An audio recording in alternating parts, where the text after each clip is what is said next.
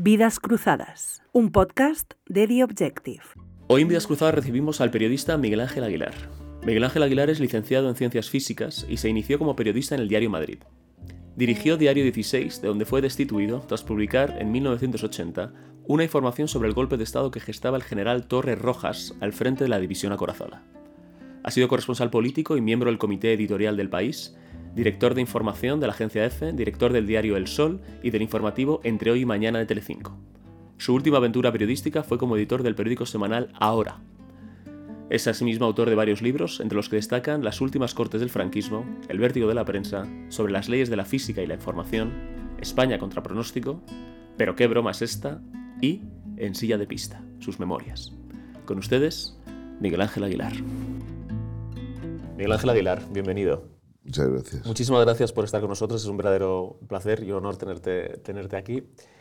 Y la primera pregunta que voy a hacerte no tiene que ver con la transición, ni tiene que ver con un pasado muy remoto, sino con algo que me ocurrió hace cosa de un mes, que, bueno, por razones que no vienen al caso, yo voy mucho a una pequeña localidad de Madrid, al sur de Madrid, uno de los últimos pueblos, creo antes de, de entrar en la provincia de Toledo, que se llama Cubas de la Sagra, y vi que la biblioteca de Cubas de la Sagra lleva tu nombre. Sí. ¿Y esto eh, por qué es? ¿Cuál es tu vinculación con Cubas de la Sagra? Bueno, pues es, eh, es una vinculación que se remonta a varias generaciones. Eh, y eso y ese de que lleve mi nombre, pues no sé, ha sido una, iba a decir una ocurrencia, una idea del alcalde que, que me llamó para decirme, oye, queremos ponerle a la biblioteca nueva que vamos a inaugurar, queremos ponerle tu nombre yo le dije, piénsalo bien, no te vayas a buscar un lío, pero no, no, no, me busco ningún lío. Tal. Bueno, total que efectivamente le, eso ha sido hace un mes, una cosa así. Y la biblioteca es muy bonita. Eh, han recuperado para la biblioteca un edificio que estaba, eh, digamos, sin uso, porque había tenido muchos usos y ninguno había sido satisfactorio. Lo han rehabilitado y y bueno, pues la verdad es que me conmovió que, que, me, que le pusieran el nombre, ¿no? Porque siempre, no sé, te. Por otra parte empiezas a pensar, estos ya me van, me van, largando, ¿no? Hay que, precaverse mucho del día de los homenajes, que ser un día muy, muy tremendo. Pero bueno, sí tengo una eh, mucha vinculación sentimental, porque hemos ido ahí desde desde muy pequeños, recién nacidos te diría, pasar esos veranos interminables de tres, esos veraneos de tres meses, julio, agosto, septiembre, y de ahí había unos, todos éramos primos segundos o así, pero era como si fuéramos casi hermanos, ¿no? porque estábamos tres meses en una convivencia muy intensa, las pandillas aquellas, tal, y, y esa, esa casa que compraron mis bisabuelos por, parte de, de y, cuando la desamortización de Mendizábal y todo eso, la casa había sido un, convento de capuchinos o, algo parecido. Y, bueno, pues eh, Cubas es una referencia muy, muy fuerte. ¿no?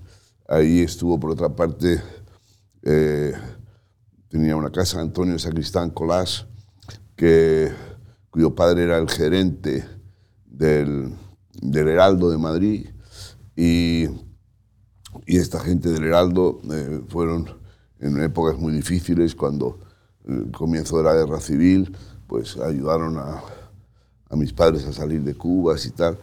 Y otro que tenía ahí una casa muy relevante era Ángel Osorio, Ángel Osorio y Gallardo, eh, persona, ministro que fue de la, de la monarquía y persona de gran intimidad con Azaña. Azaña iba por ahí a casa de Osorio. Bueno, eh, aquel lugar eh, tenía algunas ventajas. Fue, por ejemplo, uno de los primerísimos pueblos de la provincia de Madrid que tenía agua corriente y calefacción en las casas y tal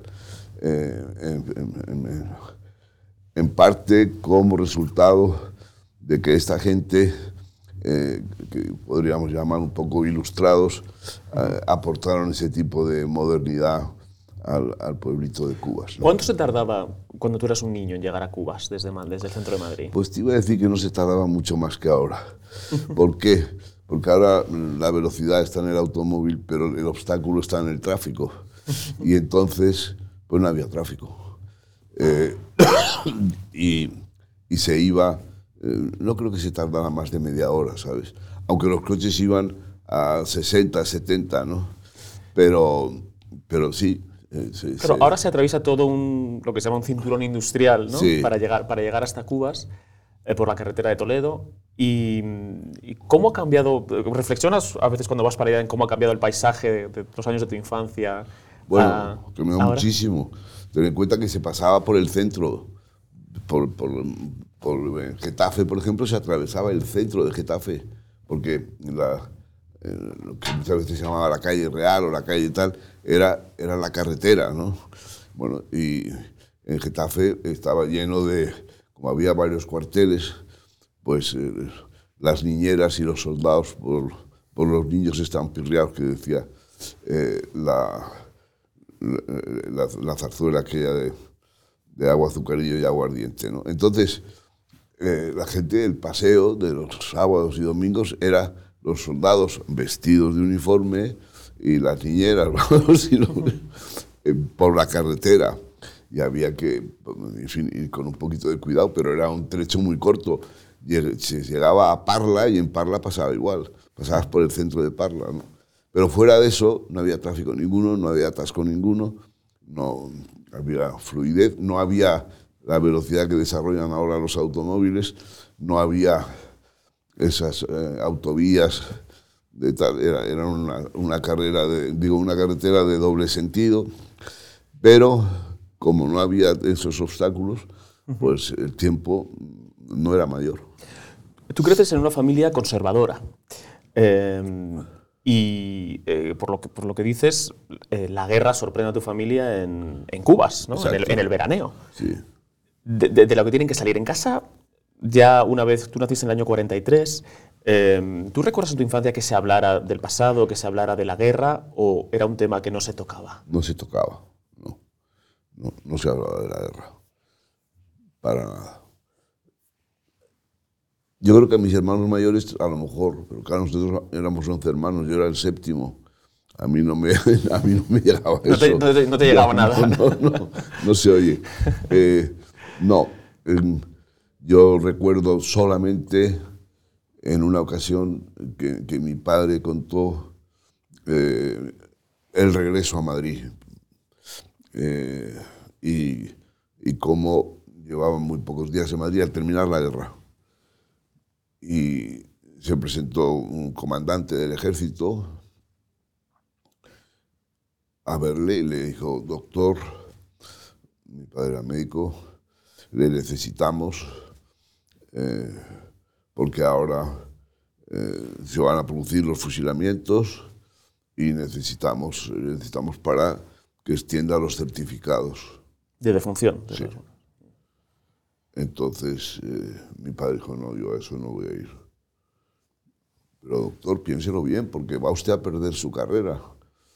Y mi padre contaba que le dijo, pues mire, se levantó, sacó de un armario la guerrera, porque él cuando consigue pasar de España a Francia, a San Sebastián, pues, a Francia y luego por ahí a entrar Entras por en Sebastián para entrar en es. zona nacional, digamos. Eso es. Pues lo que le, le hacen, no alférez, no alférez eh, eventual de esos alférez provisional, le hacen alférez, alférez honorario. y, y le destinan a hospitales de campaña y está, pues, cuando la llegada de, los nacionales a Vinaroz, pues está allí en una tienda campaña operando eh, moros, creo que operó muchos moros sacándoles balas de la tripa, ¿no? Bueno, entonces sacó la, la guerrera y la pistola que había ahí y se la dio a este señor y le dijo, aquí tiene el fin de mi carrera militar, espero que la carrera de médico no me la puedan quitar. Eh, eso que tampoco lo contaba como una gran hazaña. Pasó, alguna vez de manera completamente, iba a decir, inadvertida, pero a mí sí me dio la idea, sobre todo reflexionando mucho tiempo después, de que en la guerra hubo mucho miserable, pero hubo mucha gente también eh, muy noble y que no se prestó a las vilezas o a las barbaries que les propusieron. Y, y, que, supo hacerlo asumiendo que eso podría tener eh, malas consecuencias.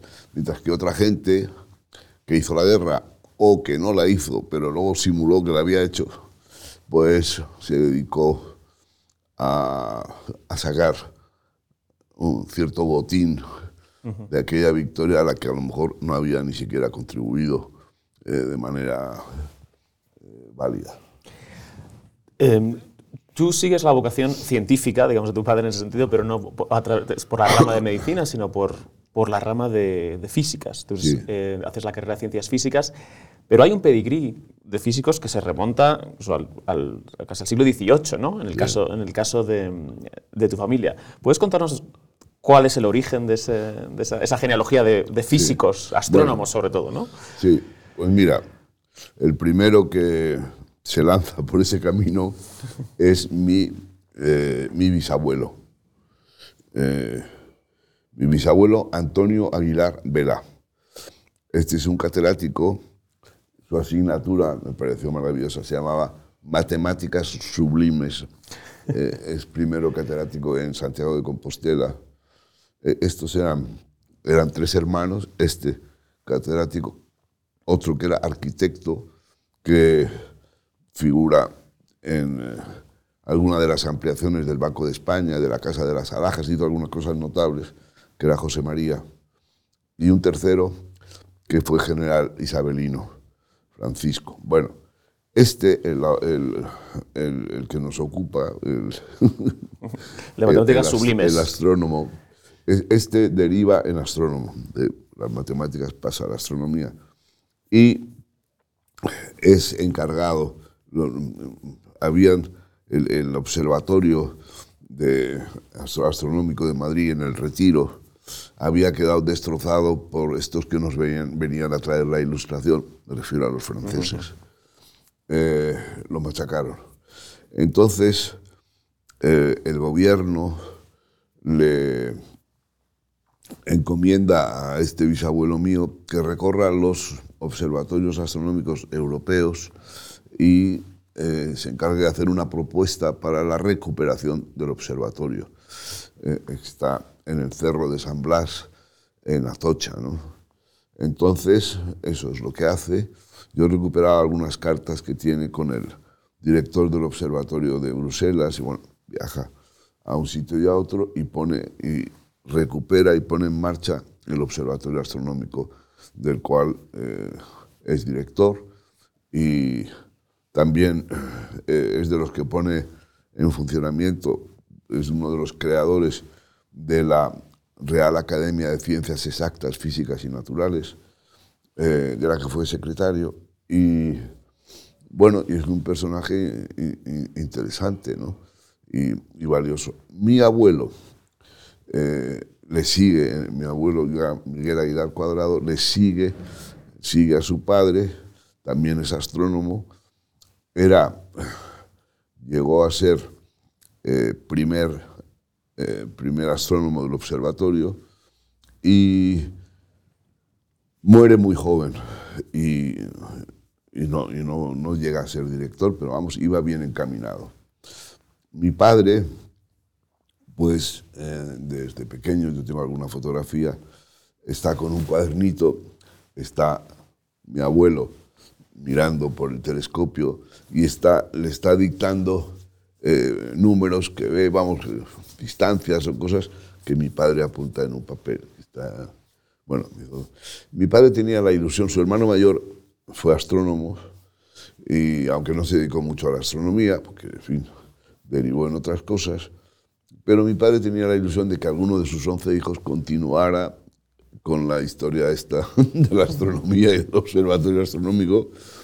Y el mayor de los 11 era médico, había otro después que era arquitecto, después entre los chicos después venía yo y yo tenía siempre muy buenas notas en matemáticas y en física y tal y mi padre pues me, me alentaba a que, eh, aparte de eso, era un momento, te hablo del año 1959 cuando yo empiezo a estudiar ciencias físicas en la Universidad Complutense, eh, era el momento del Sputnik y de la carrera espacial entre Estados Unidos y Rusia y todas estas cosas.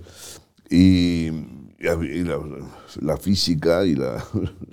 Estaba de moda. exactamente, había levantado muchísima pasión. Y, eran unos cursos de 250 tíos ¿no? en, la, en la, facultad. ¿no?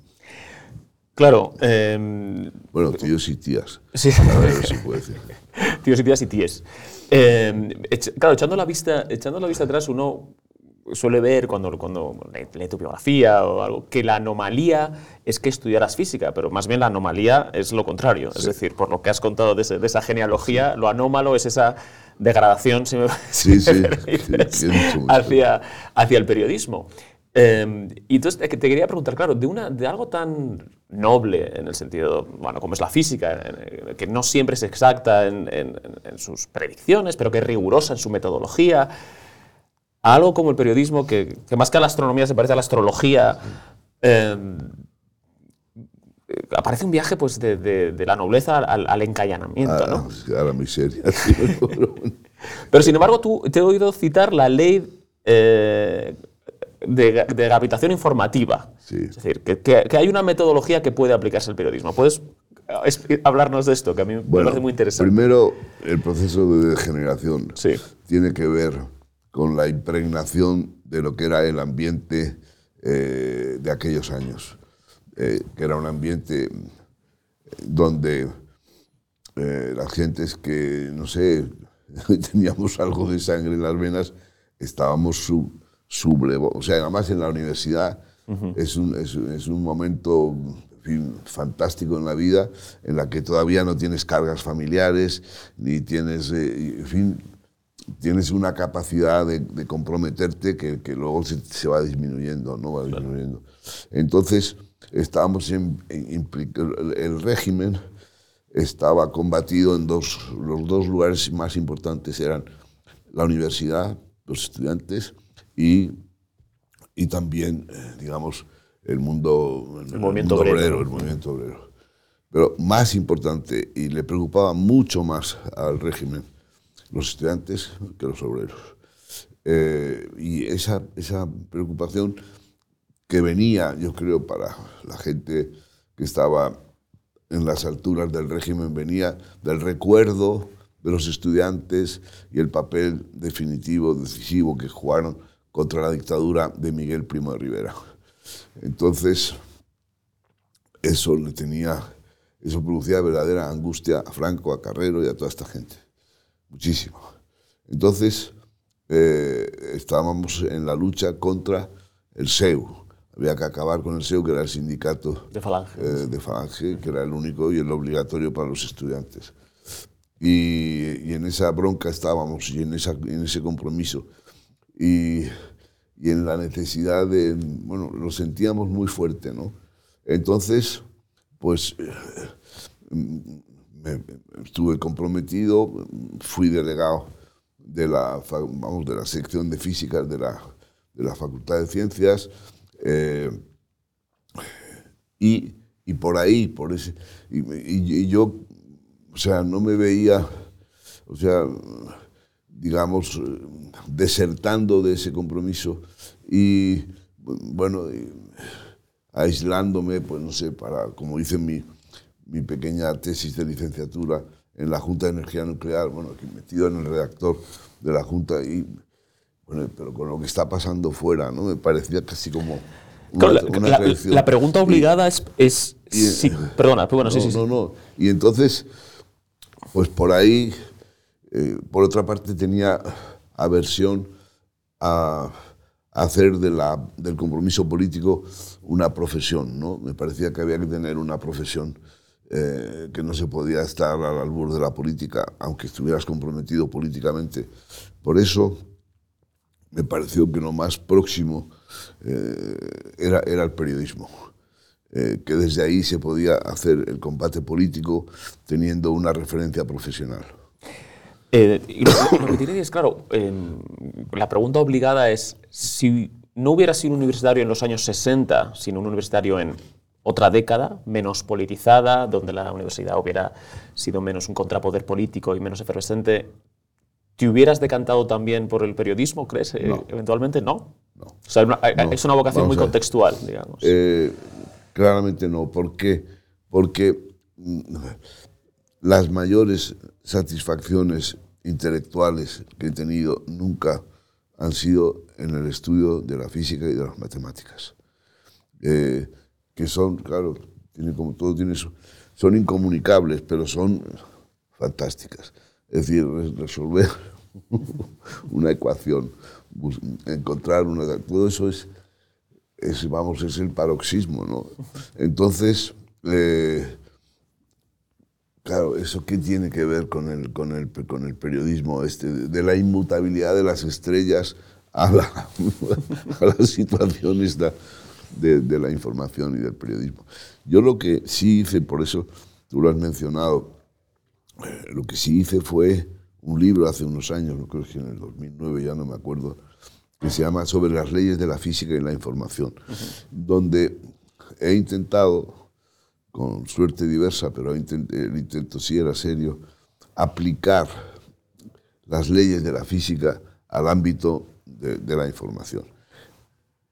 Y la primera aproximación en esa línea fue eh, la, que tú has llamado, lo que yo llamé también ley de la gravitación informativa, que permite, eh, decía yo muy ambicioso, resolver lo que ha angustiado toda la vida a los periodistas.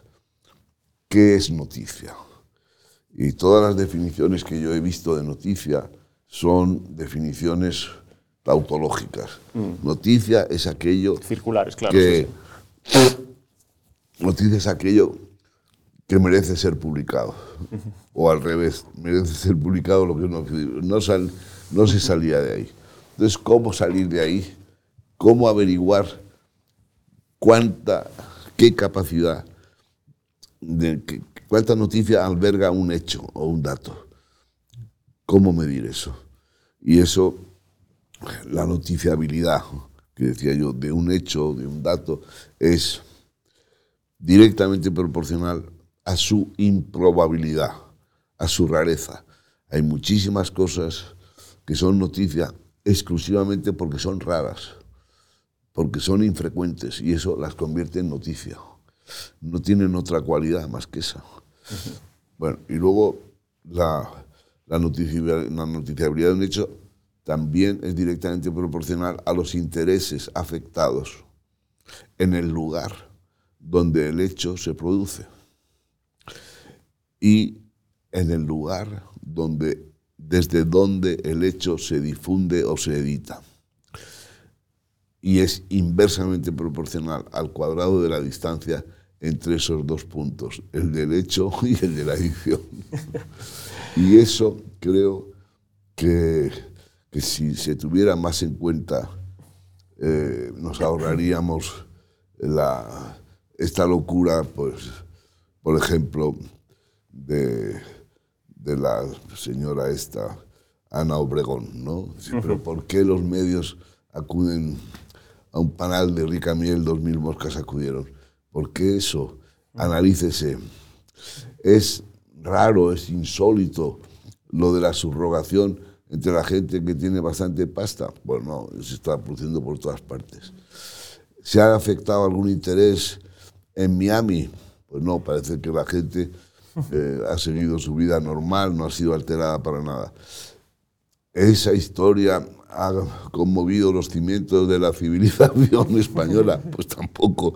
Aquí la gente ha sido cobrando su pensión, o el paro, o el salario a fin de mes. Se ha no se ha afectado ningún interés. Entonces, ¿de qué estamos hablando? ¿Por qué eso es noticia?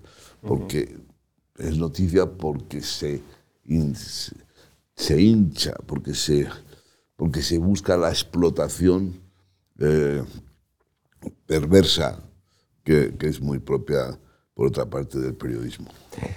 Claro, porque el periodismo no se mueve por esas claves tan nobles, ¿no? Es decir, bueno, vamos a introducir esto en la fórmula y vamos a ver que, si nos da que, bueno, que el resultado es noticia, ¿no? Es, bueno, ¿cómo puedo utilizar esto para, mí, para el ventajismo político o para arrojárselo al adversario?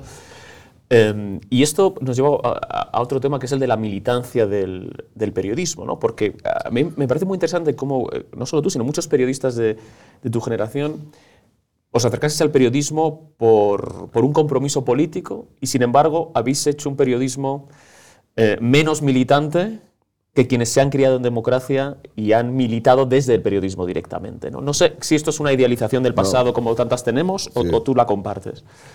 Bueno, yo creo que tiene, tiene bastante, de, es una realidad bastante bien, bien diagnosticada por tu parte. Eh, bueno, mm, es verdad. ¿Qué pasa, qué pasa eh, con el...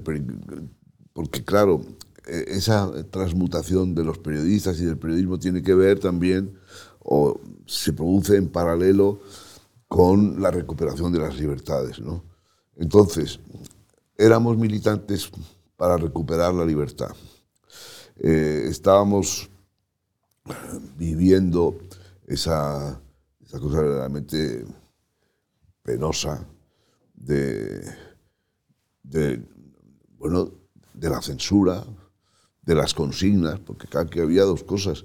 Había que los textos y que los textos pasaban por la censura y que, y que lo quitaban sencillamente lo tachaban y fuera.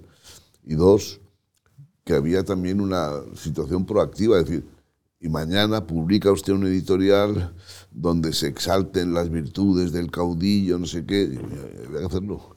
Entonces, eh, aunque yo ese, ese, tema de las consignas ya lo cogí un poquito decaído, ¿no? Pero no, no había libertad. Y, la, y, y sin libertad la prensa degenera en propaganda. Eh, y, había que estar muy, muy alerta porque eh, los, propios periódicos, las propias empresas eh, no querían incurrir, no querían dar un pretexto que resultara en un cierre o en una sanción o tal como nos pasó, por cierto, con el Diario Madrid. El Diario Madrid, que primero lo cerraron eh, cuatro meses en, en, mayo de 1968 y luego lo cerraron para siempre el 25 de noviembre de 1971. ¿no? Y luego volaron el edificio. Y luego volaron el edificio para hacer una explotación inmobiliaria. Y una cosa importante es, eh, si me acuerdo, si me hubiera acordado hubiera traído el librito, eh, el tema de las ruinas, eh, la función de las ruinas. No sé si tú has estado en, en Coventry. En Coventry fue bombardeada por la Luftwaffe o por la que fuera, por los alemanes, eh, esa zona o esa ciudad. Eh, la catedral de Coventry eh, fue bombardeada. No la han reconstruido. Como han hecho en Dresde, tal, no la han reconstruido. La han dejado. Han quitado los escombros y la han dejado así. Como testimonio, como memoria esto pasó, aquí está la ruina. Eh, pero hay otro, eso tiene un valor ejemplarizante. Pero hay otros momentos en que no se quiere que quede ese, ese rastro. Y eso, ¿dónde está el búnker de Hitler en Berlín? Fue desaparecido. Y muchas, de muchas cosas se ha tenido interés en que hayan desaparecido por completo. Del diario Madrid también se sabe que estuvo en la esquina de, Maldonado, ¿no? Y de Maldonado y, General Pardiñas, y ahí pusimos una, una placa de Julio, Julio López Hernández, el, famosísimo escultor realista, pariente de Antonio López, y en homenaje a quienes trabajaron en el diario Madrid defendiendo las libertades, dice esa placa fundida en bronce. Así fue, ¿no? Entonces, eh, el tema sin libertad no puede haber prensa. El asunto también es, y puede haber, sin libertad no hay prensa, pero puede haber, si desaparece la prensa, seguirá habiendo libertad. Si, entendiendo por prensa los medios informativos que se plantan frente al poder con una actitud crítica, no digo salvaje, digo crítica, digo con capacidad de disentir, con capacidad de emplazar a los poderes para que den razón. Eh, si eso desaparece, prevalecerían las libertades. Tengo muchas dudas. Es decir, ese, ese papel de de, cuarto poder. De, eso es. de, controlador. Controlador, de controlar. Eh, eso es básico para la salud de la democracia. Sí, estoy totalmente de acuerdo. Y claro, sin libertad la prensa deriva en propaganda. ¿no? Lo, más dramático es ver que con libertad la prensa también puede derivar en, propaganda. ¿no? Porque, vamos a ver, aquí hay que remontarse a, a Beth Mery, el fundador de Le Monde, a Janes Bebel, que escribió ese libro que es perfectamente vigente y está escrito hace 40 o 50 años, 50, eh, que se llama La presse, le pouvoir et l'argent. La prensa, el poder y, el, dinero. Entonces, claro, eh, primero, el poder, eh, no nos engañemos, no solo es el poder político. El poder es también el poder económico, es el poder religioso, es el poder deportivo, es el poder sindical, hay muchos poderes. ¿eh? Y, las presiones no siempre vienen, o no vienen únicamente del poder político, viene también de todos esos otros poderes. Y luego, l'argent, el dinero, el dinero eh, que permite eh, el funcionamiento de, la prensa desde, desde, desde sus orígenes. Eh, la publicidad ha sido básica para eh, la...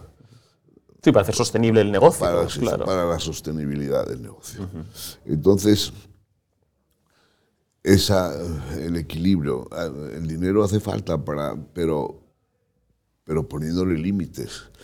Pero negándose a que la publicidad, eh, digamos, eh, altere, degenere, rompa eh, la, digamos, la independencia. ¿no? ustedes tienen una función, digamos, ancilar, pero no, no, pueden, no, no, pueden tener, no pueden ser los que manden. La publicidad ayuda, pero entonces la publicidad no era dañina. Una de las cosas que mantenía un periódico, estamos hablando de las cuevas de Atapuerca, pero vamos, una de las cosas que mantenía un periódico fuera de la influencia nociva o del encanallamiento que puede producir la, publicidad, era las páginas de anuncios por palabras. Eh, cuando un periódico tenía 20 páginas de anuncios por palabras, estaba salvado. ¿Por qué? Porque es imposible que esos miles de anunciantes se pongan un día de acuerdo y, te, y, se retiren. Pero si tú tienes un anunciante capital, llámese lo que sea, una empresa de lo que sea, eh, y eso representa el 30, el 40, el 50% de tu facturación, si esos tíos se van, te crean un vacío que te hunde. O sea, eh, los máximos anunciantes son los que más peligro tienen. Eh, los mínimos anunciantes, sobre todo si son multitud, se neutralizan y no pasa nada. Ahora, ¿qué ha pasado, entre otras cosas? Pues que esos anunciantes, eh, anuncios por palabras mínimos, eso ha desaparecido. Eso está ahora en Internet. Pero en los años aquellos si tú querías comprar pisos, si tú querías comprar un coche de segunda mano, si tú querías vender una finca, si tú querías ordeñar una vaca, pues tenías que anunciarte. O si tú querías morirte, que eso es muy importante, los anuncios. Claro, claro, las esquelas, las farmacias de guardia, todo. Tampoco sabemos. ¿no? Esto nos hace preguntarnos también por qué la gente compraba el periódico, ¿no? porque cada uno lo compraría para, para, para su cosa. Eh, tu generación está muy vinculada con la llegada de la democracia a España. Em, y con ese proceso de, algunos años que, que, la historiografía ya pues, ha consagrado como la transición. ¿no? y que mm, desde distintos ángulos se, se, está poniendo en cuestión, ¿no? como algo como que, no fue tan idílico como se, como se planteó. Eh, hay incluso quien habla de que, de que, fue poco menos que un enjuague lampedusiano para, para, que nada cambiara y el franquismo siguiera sin Franco y cosas así. Y quería preguntarte si, si tu visión de la transición, eh, bueno, 40 años después, ha cambiado. porque claro, tú lo viviste en primera persona, eh, no solo la transición, sino, bueno, pues eh, la Marcha Verde, estabas en el Ayun, si no me equivoco, estabas en el Congreso en el 23F, es decir, has sido un testigo muy privilegiado. Estabas en, eh, en silla de pista, ¿no? Como llamas en, tus, en tus, memorias, ¿no? Pegado a las, a las fieras del circo.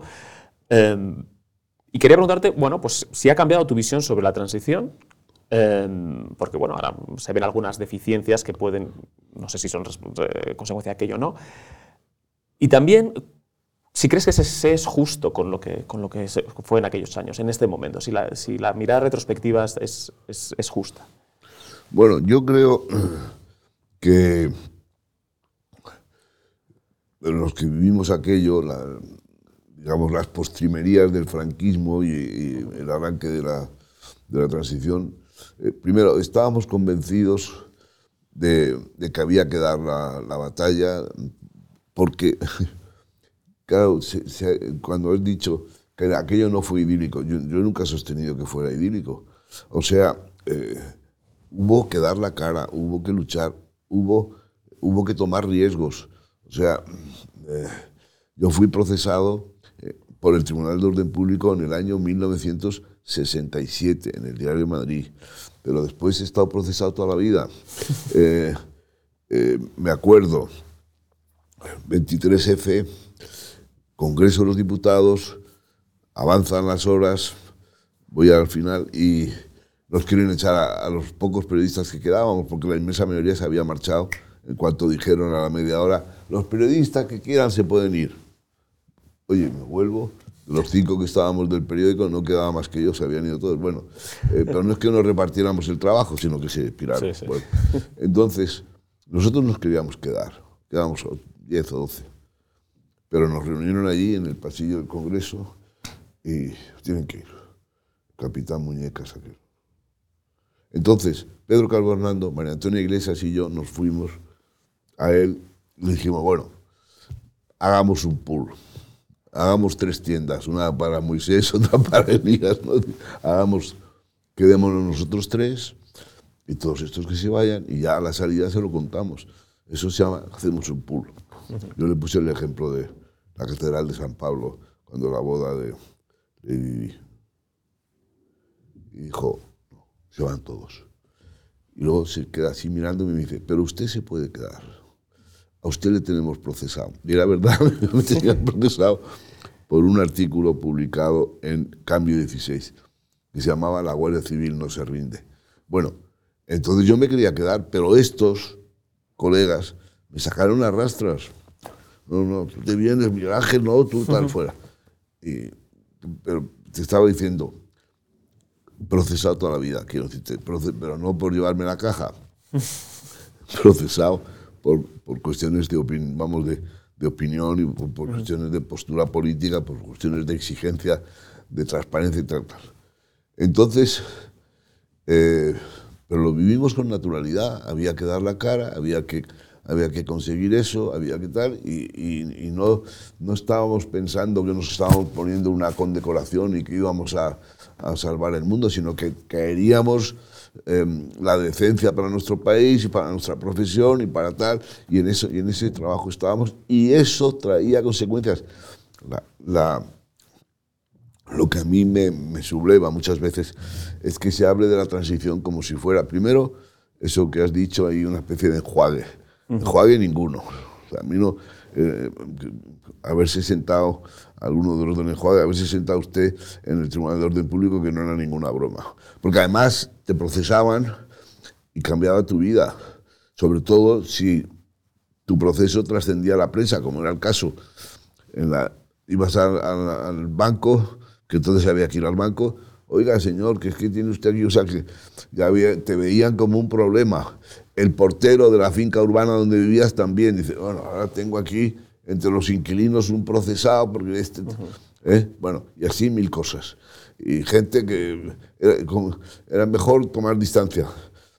Entonces, eso uno.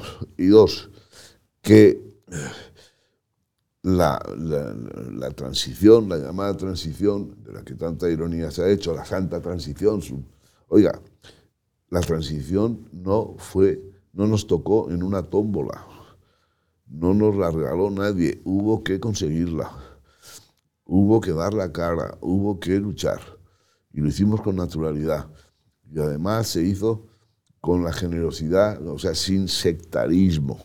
No, había mucha gente que la conocíamos muy bien, que no había tenido problemas con Franco, sino ventajas, que, que había eh, claramente había hecho del franquismo un, negocio bastante apreciable y próspero. Eh, bueno, ustedes también quieren venir en esta dirección, pues pasen. No, no, no, este estuvo en pueblo, este estuvo en arriba, estos son gentuzas. No, eso no se hizo. Hubo, por el contrario, y luego, y luego mucha de esta gente que estaba en esa prensa del movimiento y de no sé qué, y de los sindicatos oficiales, mucha de esta gente luego que pasaron a ser funcionarios del Estado. Oye, con gran naturalidad. Y, entonces se les ponía en jefe de prensa del Museo del Prado, de no sé qué, de tal, tal, tal porque se les ofreció a todos estos si querían, si querían ser, eh, bueno, copropietarios de los periódicos y de los medios donde estaban.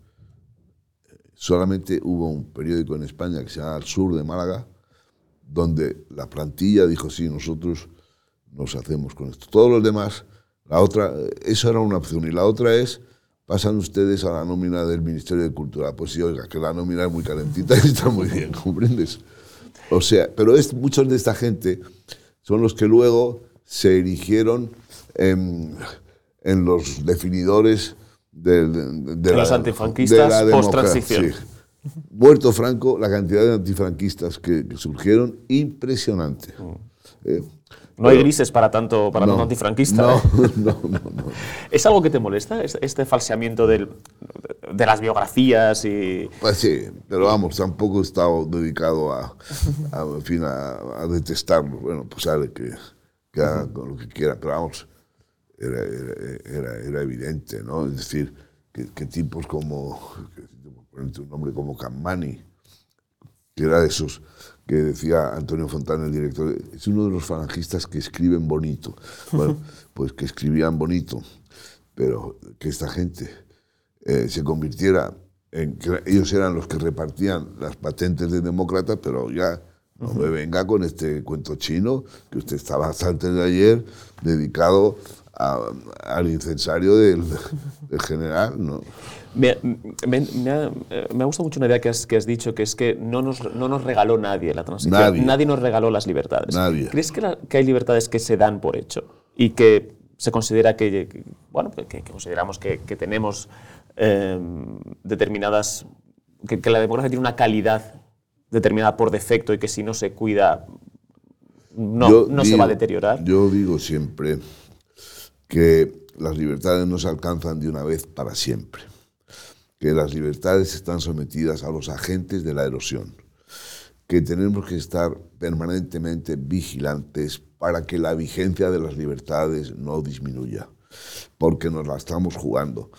Porque, porque claro, y porque hay una cosa que, a veces pienso y es que la gente, que solo se aprecia o que se aprecia mucho más aquello de lo que se ha carecido. Nosotros tenemos un gran aprecio a la libertad porque estuvimos carentes de ella. Y, otra gente cree que forma parte del medio ambiente. Oiga que no, que lo que parecía consolidado para siempre, pues de repente se evapora. ¿Eres menos optimista ahora de lo que eras hace 20 años respecto a la salud de la democracia española?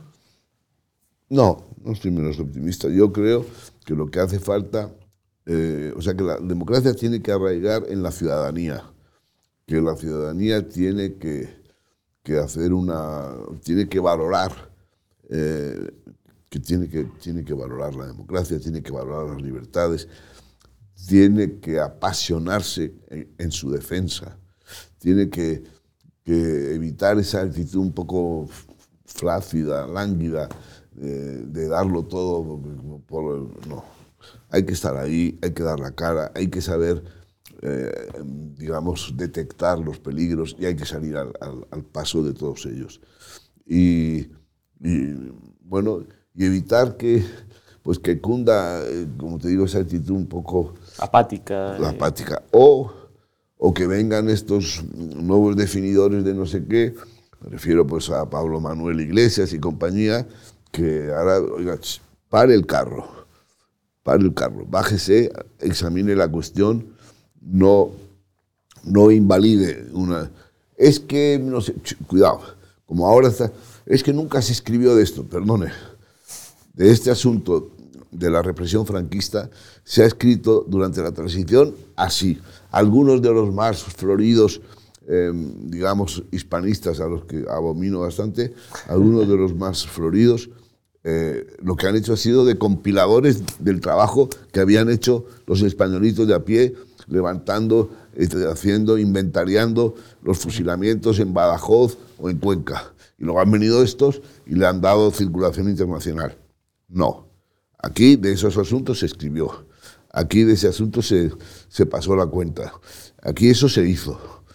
no, no, esto no fue un cabildeo no fue no es que se conchavaron los franquistas con no sé qué para aquí nos perdonamos todos sí el, no. el mito de la, del pacto del, de silencio no hubo pacto de ha silencio. mucho. Se habló y se habló clara y terminantemente de, estos asuntos. Sí y los historiadores bueno no sé pienso en Santos Juliá hay gente que, que ha trabajado muy seriamente en esto. Siempre siempre ha negado eh, ha negado esto que como dices ha tenido mucho mucho éxito entre, entre, hispanistas y después ha redundado mucho en determinados sectores aquí que, han, que, han, repetido esas... Yo me acuerdo una vez en casa de Ángel Viñas, esto debió ser en el año 82, 83,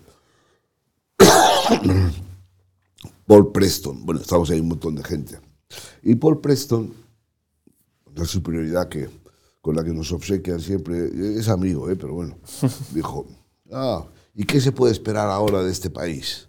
Elecciones cada cuatro años, menudo aburrimiento. Un momento. Si te quieres divertir, si me quieres escribir, ya sabes Si, quieres, si te quieres divertir, oye, hay una guerra civil en Eritrea fantástica. Hoy es un poco más incómoda que venir aquí a una guerra civil española porque allí te tienes que vacunar de muchas cosas, hay muchas cabezas. pero aquí, aquí da gusto vives en el Palace o en el Hotel Florida, luego de vez en cuando vas en una camioneta ahí a, Guadarrama a ver cómo se matan estos españoles y luego pues vuelves y haces una y luego eso te da un prestigio universitario y, novelístico fantástico. Pero nosotros queremos ser tan aburridos como tu país. Elecciones cada cuatro años. ¿eh? Y si te quieres divertir, te busca la diversión en otro sitio. Es decir, que este, este, este, es el tema, ¿sabes?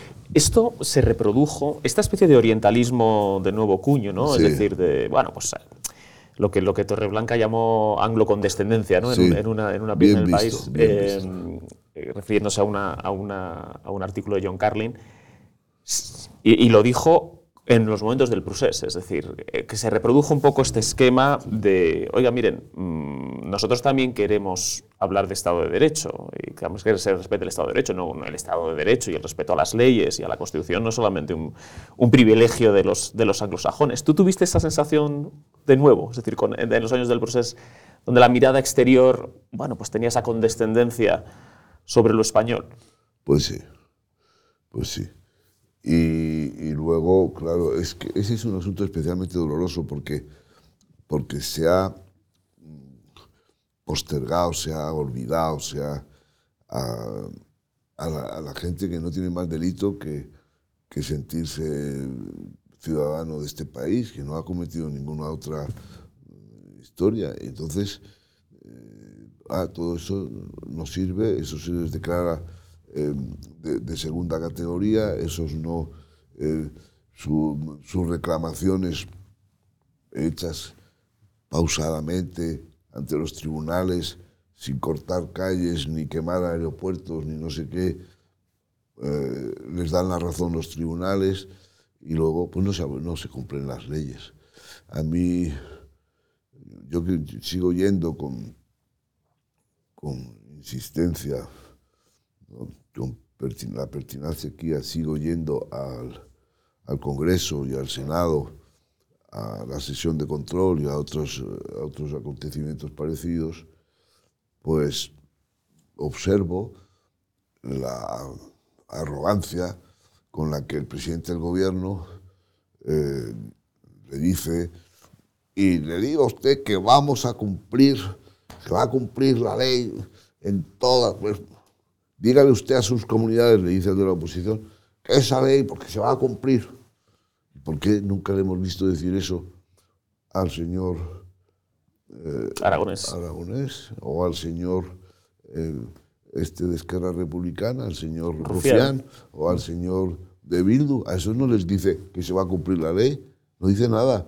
Y se saltan la ley y no cumplen las sentencias del Tribunal Superior de Justicia de Cataluña y no las cumplen cuando las confirma el Tribunal eh, Supremo. Y no, ahí no hay nada que decir.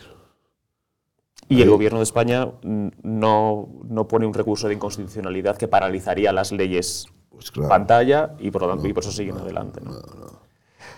Eh, ¿es, un, tema que te preocupa especialmente? El hecho de, pues que, de que, el nacionalismo, después de lo que pasó en 2017, parece que, bueno, que había una, una absolución, no solamente un indulto, eh, sino una absolución moral de todo lo que ocurrió y sigue ocurriendo. Sí me preocupa porque yo pienso que ese es un asunto que va más allá de la abstracción de la fin de un solo peple, un no sé qué, tal, aquí, la... no, no, cuidado. Cuidado que eh, no juguemos con las cosas de comer. Cuidado que la fractura de este país tendría consecuencias a escala internacional, a escala, pero a escala personal. Cada uno de nosotros seríamos menos de lo que somos, cada uno de nosotros. Eh, y eso me, me, parece grave y me, y me parece que se está, digamos, que no, no, se, no se está reaccionando con, con, la limpieza, con la contundencia, con la... Oiga, eh, creen, además creen que es gratis, es decir, creen que eh, se hace todo eso y ahora no les quitas el delito de, malversación. Si usted se ha llevado el dinero, pero no se lo ha llevado usted exactamente a su bolsillo, para su lucro estrictamente personal, sino que lo ha dado a una santa causa como la independencia de Cataluña, entonces bienvenido, mi reconocimiento, pero esto qué, pero qué broma es esta, ¿no? Es decir, a mí me parece que no se está, lo estamos desinflamando. Hombre, lo que está usted es tragando con unas tragaderas increíbles y explicando, eso es una, una pedagogía social disolvente si usted quema autobuses, aeropuertos, para las vías de ferrocarril, no sé qué, su causa va a prosperar. Si usted reclama como un ciudadano eh, intachable, ante, pone una denuncia y luego va a los tribunales y luego recurre y luego le dan la razón, usted no tiene nada que esperar, porque eso se lo van a pasar por el arco del triunfo. Esto no puede ser. ¿Crees que la sociedad es sensible a esta, a esta cuestión? O, o, por otra manera, ¿crees que Pedro Sánchez va a revalidar una victoria electoral o va a poder gobernar? Bueno, lo que yo veo, es, esto, vamos a ver, primero estoy viendo que las elecciones municipales y autonómicas eh, hay, como si dijéramos, dos escuelas de pensamiento. Hay en Moncloa, unos piensan que aquí el talismán de la victoria se llama Sánchez y lo que hay que hacer es presentar a Sánchez en las 57 comunidades autónomas y en los 8.100 municipios de España, porque eso es lo que nos... Y otros creen que cuanto menos salga en estas elecciones será mejor, que convertir las elecciones municipales y autonómicas en Pedro sí o Pedro no, no es bueno para Pedro, no es bueno para el Partido Socialista, porque a la gente le va a venir el recuerdo de lo que Pedro ha hecho en este tema de Cataluña. Y eso no va a favorecer las opciones del Partido Socialista, sino que las va a empobrecer, las va a hacer más difíciles. Entonces, eh, para las elecciones generales, eh, yo pienso dos cosas. Una, para perder, primero, las elecciones no las gana la oposición, las elecciones las pierde el gobierno. Segundo, para perder las elecciones generales, antes, y hay que darse prisa, hay que perder las elecciones municipales y autonómicas. Es condición necesaria para perder las elecciones generales, haber perdido las municipales y autonómicas. Y en esa operación, decía mi amigo Carlos Luis Álvarez, Miguel Ángel, el Partido Socialista ha puesto en marcha una maquinaria infernal para perder las elecciones. Eso es lo que a mí me parece. ¿Tienes, eh, iba a decir, la, esperanza, por lo menos, pero bueno, sí, la esperanza, te entiendo que este es, un, este es un país que, con más o menos variación, tiende al bipartidismo, eh, a que el Partido Socialista se renueve y haya una cara bueno, pues más sensible a estos problemas que decimos de Cataluña, es decir, que tenga una visión más integradora, que muestre cómo no hay ninguna incompatibilidad. De hecho, desde el punto de vista doctrinal, yo diría que hay toda la compatibilidad entre defender una agenda social eh, fuerte y a la vez la igualdad de todos los ciudadanos ante la ley y de todos los ciudadanos en el territorio. ¿Ese Partido Socialista ha desaparecido?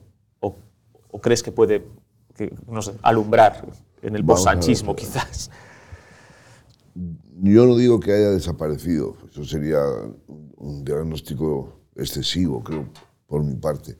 Yo lo que digo es que la existencia de ese Partido Socialista en los términos que tú acabas de eh, enunciarlo, yo no lo detecto. No digo que no exista, digo que no he sido capaz de detectarlo. Porque hay, hay un apego hay un. Primero, eh, una de las cosas más desagradables y más penosas que hemos visto en estos años es eh, el impulso al sectarismo, eh, la polarización. La polarización como un sistema, como un recurso para la victoria electoral. Y a mí eso me parece nefasto y me parece embrutecedor. Pero, pero en eso estamos. Estamos en la, en la, en la polarización, ¿no? Entonces, eh, mucha gente que, que, admiramos y que, como, que hemos tenido, y de repente ves que, están, han, han, enceguecido, que están ciegos, que, patria o muerte venceremos, ya que no, coño, que, que las cosas no tienen por qué seguir siendo así, que el Partido Socialista ha sido capaz de generar en, su, digamos, en, sus filas renuevos y tal, y, pero ahora es como si no hubiera más que el, talismán del líder, ¿no? Eh, que a mí eso me parece extraordinariamente peligroso. ¿no?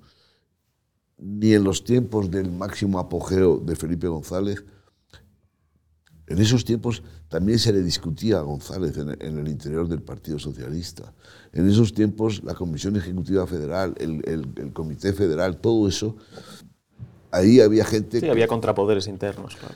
Había la corriente no sé qué, la corriente tal, y se levantaba Santes Mases y decía, compañero González, bueno, eso duraba 72 horas, pero duraba... ¿Quién, quién le dice ahora a este compañero Sánchez? Claro, el, el, proceso... ha sido, él ha sido ha sido de una radicalidad en liquidar el mínimo gesto de sin respuesta ninguna, sin nada. O sea, hoy eres secretario de organización y te llamas Ábalos y eres ministro de fomento y mañana no eres ni ministro de fomento, ni secretario de organización, ni Cristo que lo fundó. Nada. ¿Y se ha oído algo? ¿Hay alguien ahí? No. Claro, los procesos son, son opuestos. ¿no? El de, Felipe tiene un liderazgo eh, contrastado y un carisma visible y, y, alcanza, es lo que le lleva a alcanzar el poder. ¿no? Es decir, también me da la impresión de que en el caso de Sánchez es al revés. Él nunca tuvo ese liderazgo real, nunca tuvo ese carisma y es desde el poder donde se lo ha construido, ¿no? Es decir, él se ha construido como líder desde, desde el poder. Y... Se dice eso de que el apetito viene comiendo y el liderazgo viene gobernando. En su caso sí, pero yo creo que hay, que hay muchos liderazgos que se forjan antes ¿no? y que, los, que quedan empujados al... Pero estamos hablando de este caso. Sí, sí, de este caso absolutamente. ¿Y qué piensas de Alberto Núñez Feijo? Eh, porque él no tiene un perfil aparentemente polarizador, ¿no? No. Pero puede contagiarse del, del clima. Naturalmente. Es que eso lo has dicho muy bien. Lo que no se combate se contagia. O tú combates la polarización o te contagias de la polarización. Entonces, para no desmerecer, te polarizas. Entonces, para no ser de menos, para no ser tachado de débil, de no sé qué tal, pues tú le, tomas la medida y vas en la misma dirección. Y eso es la catástrofe. Em, ¿Crees que una pregunta de, ciencia ficción, que, pero bueno, como a los físicos les gusta mucho la ciencia ficción también y han escrito muy buena ciencia ficción, a lo mejor, ¿crees que es posible un pacto, un lugar, llegar a un acuerdo entre, el, entre, el, PSOE y el Partido Popular, por lo menos para una serie de cuestiones básicas, de reformas que, el país puede necesitar? Em, bueno, un poco por, tener un poco de ánimo de consenso hacia el futuro, o, ves que en este momento ese, ese encuentro es, es imposible? Mira, ese encuentro es necesario. Lo que no sé es si es posible. Ahora parecía que había esa posibilidad, eh, lo de la ley del sí es sí, pero claro, eh, ha sido interpretado por el Partido Socialista eh, en aquellos términos tan combinatorios que yo recuerdo cuando había servicio militar, eh, los 18 años, había que ir al ayuntamiento, a, pasar, eh, que no me acuerdo cómo se llamaba, bueno, a enrolarte más o menos, ¿no? Entonces, pues te miraban la vista, los pies planos, el no sé qué, a, ver si te declaraban útil o inútil. Esa era la declaración. Mucha gente iba buscando lo que sea para que la declararan inútil, porque eso le libraba. Seguro que había mucha gente que no tenía que esforzarse mucho. bueno, pero había gente que eso le libraba de hacer el servicio militar, que se consideraba una carga y tal y cual. Bueno, que exhibían la inutilidad con gran, con gran frenesí.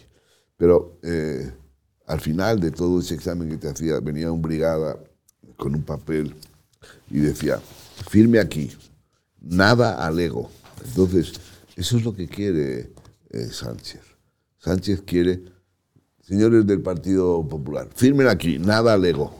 Hombre, si estoy, ustedes necesitan mis votos para esta ley, pues vamos a hablar. Nada, aquí nada al ego. A usted le corresponde, o sea, ustedes están obligados a ir por donde yo les marque. Y eso es la obligación, esa es la lealtad. La lealtad que tienen que tener ustedes es firmar debajo de lo que yo he dicho. El sentido del Estado es darme la razón. Nada más. Y usted se calla. Y no, y no empecemos aquí a andar porque si no, usted se le está poniendo cara de antipatriota, a usted se le está poniendo cara. pero ¿qué es esto, no? Yo podré decir algo, no lo sé, pero decir, eh, a mí me parece que eso es extraordinariamente negativo. Entonces, que se pueda llegar, se debería llegar a un Es una necesidad llegar a un consenso. En dos o tres cosas nada más. Pero hay que llegar. Pero eso se estima por parte del Partido Socialista de Sánchez como, bueno, eso sería bajarse los pantalones, por decirlo eh, inapropiadamente. Y, y, por parte de, de Fijo, oye, a ver si ahora, por acercarme a este, me lo van a echar en cara a los otros y voy a... Me come la tostada le voy a felicitar, le voy a facilitar las cosas a Vox. Es decir, ¿qué es lo que falta? Liderazgo. El liderazgo es también comparecer ante los propios para decirles, por ahí no hay salida, y eso es demagogia, nosotros estamos en el servicio al Estado, en el servicio al país, en el servicio a los ciudadanos. No nos busquen ustedes en las figuritas, ahí no vamos a estar. Pero hay que tener arrestos para, para comparecer así y no dejarse mecer por el, por el ruido ambiente. Eso es. Miguel Ángel Aguilar, muchísimas gracias. Me quedaría horas hablando contigo, entonces espero que, pueda, que, que, vuelvas y, porque tendríamos muchas cosas que se nos han quedado en el tintero. O sea, pero no me pones en nómina. Eh, bueno, para, para, eh, para, todas las semanas. No estaría mal, todas las semanas una charla contigo. Bueno, se lo voy a, se lo voy a comentar al director. eh, bueno, cerramos con una pregunta, eh, la, la, pregunta de rigor, que es, que es pedirte que nos recomiendes a alguien para, para traer aquí. Pues Vamos a ver, yo creo que a mí me hubiera gustado, no sé si ya estáis a tiempo o no, esta señora que le acabamos de dar el premio eh, Diario Madrid de Periodismo, Carmen Aristegui. ¿Por qué razón? Porque la situación de la libertad de prensa en México es gravísima y porque la, la situación personal de, los, de nuestros colegas periodistas en México es de extrema gravedad porque ella nos contó ayer que en lo que va de año han asesinado a 12 periodistas y, creo que hay que levantar eh, ese tema y hay que conseguir que sea, que esté en todo lo alto de la presidencia española del Consejo Europeo. Si ella se ha ido, Ahora viene eh, a pasar unos días a España Carlos Fernando Chamorro, director de Confidencial y de otros periódicos nicaragüenses. Está en el exilio en Costa Rica. Le han dado, le han quitado, perdón, le han despojado de su nacionalidad. Esto es gravísimo. Va a estar aquí unos días.